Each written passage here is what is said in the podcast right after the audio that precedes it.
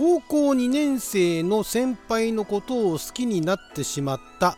中学1年生の女子からの相談にお答えしていきたいと思います。あなたの12分はちょっと拝借。こんにちは。ラジオ神の神ふみかつです。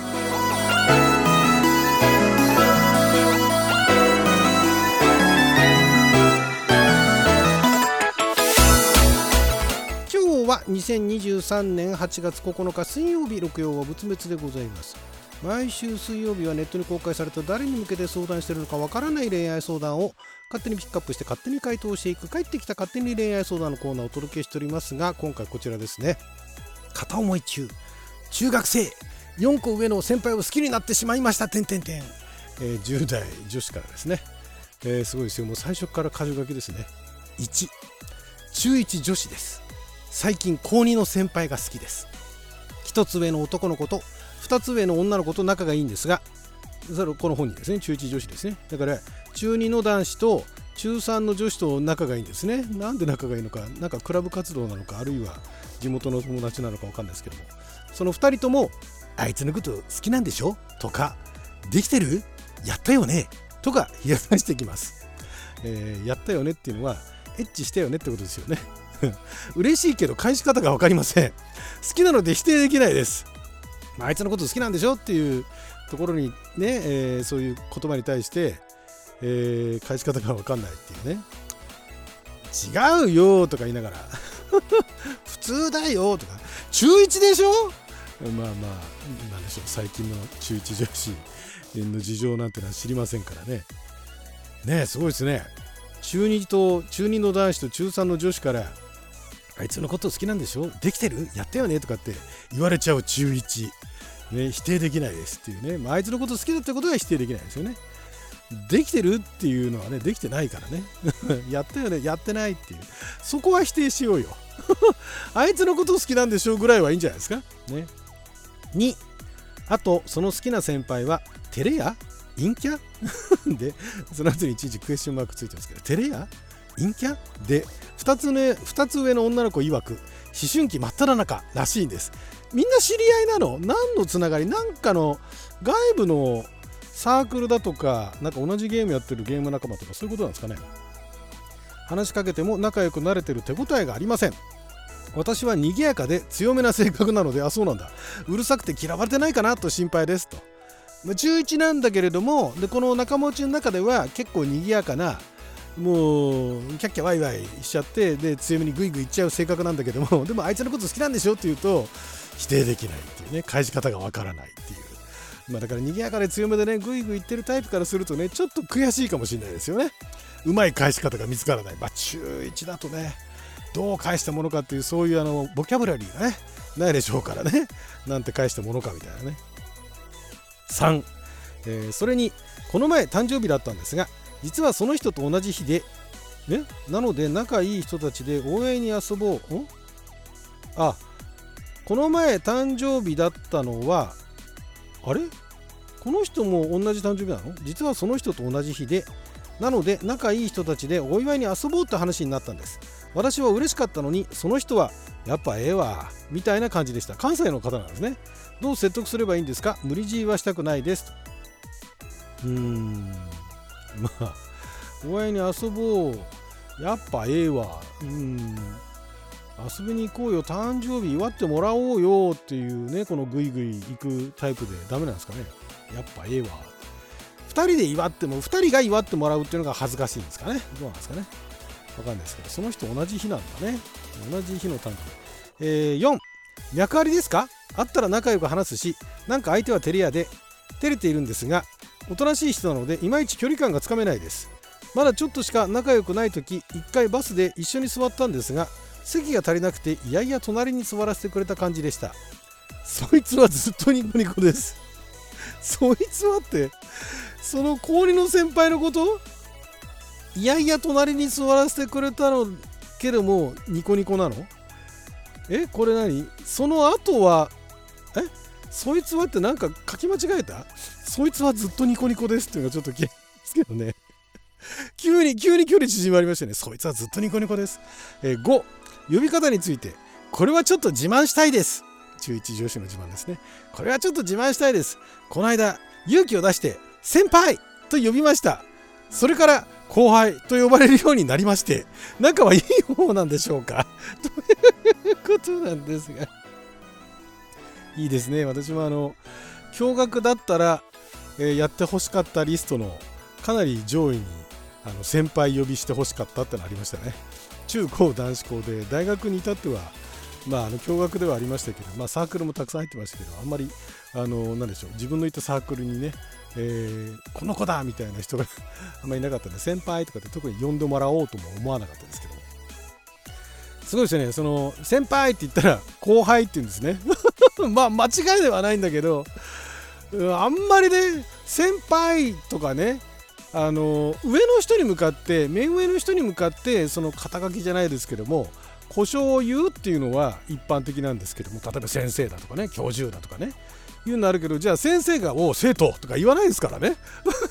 これね後輩ってねうんすごいね。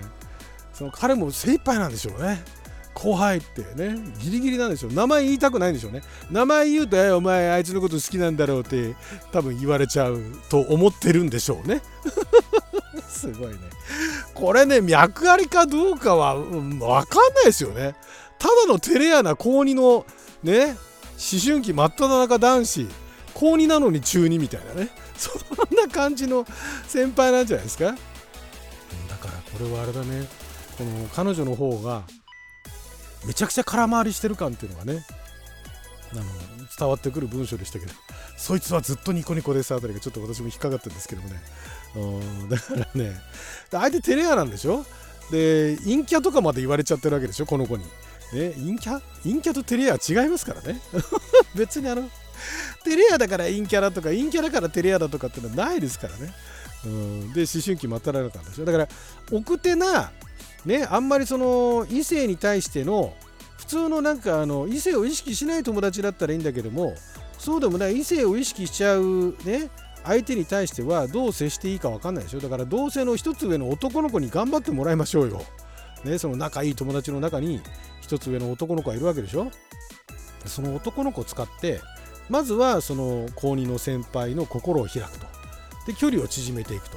でそこからね、えー、みんなももう少しねあの、えー、外堀から埋めてって内堀をね 埋めていくっていうことをやってからじゃないですか。じゃないとその先輩からすれば他の人たちみんな後輩ですからね。同じ学校なのかどうか分かんないですけど後輩って言われちゃいますからね、うん、だから後輩のうちの1人みたいなね。まあでも、えー、他には名前すら呼んでもらえない後輩とすら呼んでもらえないって人からすれば、ね、自慢できることなんでしょうけども、うん、あんまりそういうことで自慢しても まあまあいいですけどね。あの自慢できるものがあればねそういうのをどんどん自慢していくっていうのがいいことだと思うんですが。仲はいい方なんでしょうかっていうまあだから仲いいか悪いかって言ったら無視されるわけではないから、まあ、普通のあのお友達の距離感ですよね。ただ仲がとりわけいいかっていうとそういうわけではそういうふうには分からそういうふうには見えないですよねこの文章の中からではね、うん、よかからず悪からずみたいなね。でも知り合いとかあの全く相手にしない相手ではないと話しかけられたら答えるっていうね。そういう感じで。でまあもしかしたらねあの肉からずを持ってるかもしれないですでも相手高2でしょ？高2で中1の子ってうんまあどうなんでしょう。最近の中1の子たちはおませさんなのかわかんないですけどもまあこれねあの40年以上前の話をしてもねしょうがないですけど私のあの友人でねえー、高3の時かな？かなんかに中1の子と付き合い始めた男がいまして周りは言いましたよねその彼に。まあ、あの子、去年までランドセル背負ってたんだぞって言ったら、いや、彼女の学校はランドセルじゃないんだ。そこじゃないよっていうね。だからそういうのあったんで、まあまあ、そういうの好きになってね、付き合うっていうこともあるんでしょうと、ね、思いますけれども、うん、まあ、頑張って距離を縮めていくしかないですね。この中では一向に何の解決策だとかどうすればいいかっていうのも全く思いつかないですから、まあ、とりあえずその彼が心を開くまでいろいろと彼にあの揺さぶりをかけてみたらどうですか？いろいろとアクセスして。ねもうそもそもあのグイグイ行くタイプなんでしょ？賑やかで強めなんでしょ、うん、だからまあそれを言ってで距離を縮めてってで向こうが避けるところもう一歩踏み込んでただまあやりすぎるとね本当にあの向こうもダメっつってね拒絶しちゃうからね、まあ、そこら辺の見極めるのはなかなかねあの経験しないとわからないことですからとりあえずグイグイ行ってみたらどうですか。ね。はい。ということであともう一つぐらいもう時間もないですけどもう一つぐらい行きましょうか、えー、皆さん教えてください、えー、これ30代女性からですね。物を渡す時相手が受け取る側で相手が毎回私の手に自分の手を重ねて取って触れ合うことが多いのですがわざとだと思いますか？無意識に毎回やる人いますか？ハサミとかホッチキスとか備品関係のものですと いうことなんですよ。これ女性からなんですね。女性からの相談で相手は何？男性？これ今だったら、まあ、場所にもよるけどセクハラで訴えられかねない案件ですよね。かあのいるじゃないですかあのレジで、まあ、何のレジとは言いませんけれどもお釣りを返す時にあの手を重ねてくる人ね。それが礼儀だとマナーだと思ってやっちゃう人ね。だからそういう仕事をされてたんじゃないですか。そういうバイトだとかね。それがマナーだと思ってるかあるいはあなたの手に触りたいかどっちかだと思います。だからあなたの手に触りたいだったら相手がタイプじゃなかったらもうそれはセクハラで訴えていいと思いますよ。はい。だからそこで悩むことではないですね。ええ、無意識に毎回やる人無意識にやる人はそれはあのバイトで染みついちゃった癖でしょうね。はい、そんな感じだと思います。ハサミとかホチキス、あ、まあだから、ハサミとかホチキスは、そのまま渡すと危険だからっつって、ね、安全確認のためにってやってる人いるかもしれないけど、まあ、でもそれは、あの、自然とやってんだったら昔からの癖ですね。で自然じゃないんだったら単なるスケベだと。はい、ということで、それじゃまった